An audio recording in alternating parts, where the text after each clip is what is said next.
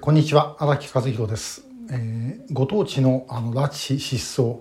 えー、今日はあの鳥取県のお話です、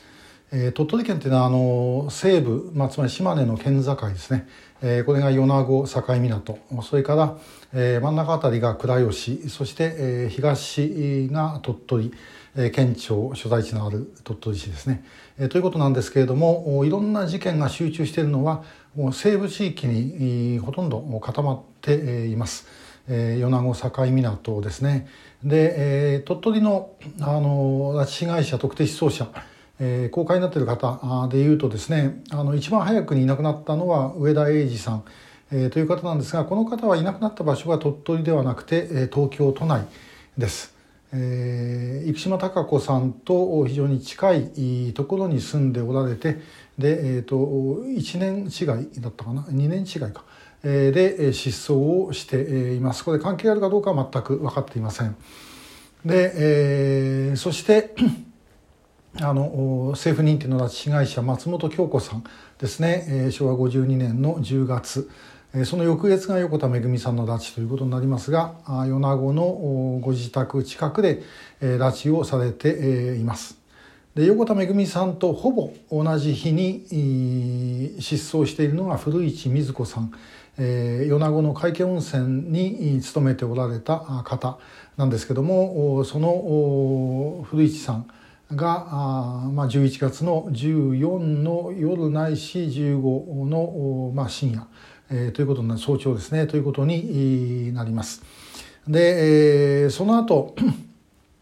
これはあの鳥取の方ではありませんが、えー、広田浩一さんという方がですね、えー、兵庫県の方ですけれども車を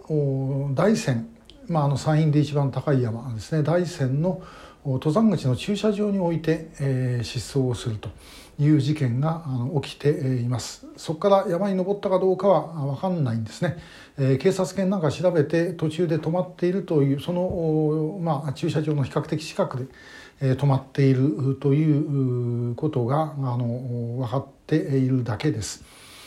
でさらに、えーと、昭和というと63年、えー、1988年に、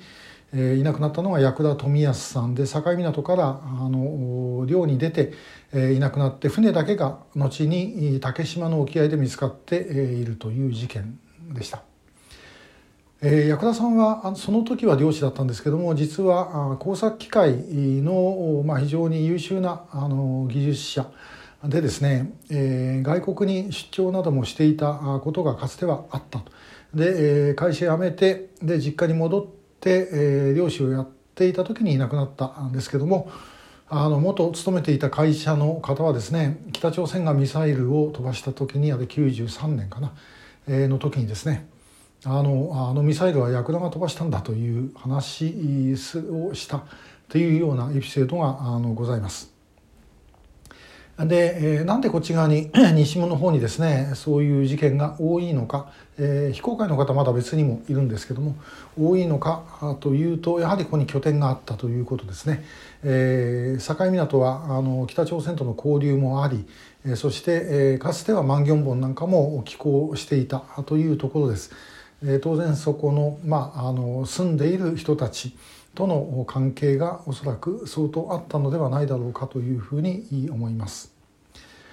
で、えーまあ、鳥取はあの、まあ、その松本京子さん、まあ、あの政府認定の拉致被害者もいますからあ、まあ、あの非常に 熱心に、まあ、県それから拉致議連含めてですねあの活動をしていただいています。でまだまだおそらくいろんな情報が出てくるはずだというふうに考えてやっているところですのでまたあのこれをですねご覧の皆さんあの何か新しい情報があれば、えー、ぜひお伝えいただければというふうに思います。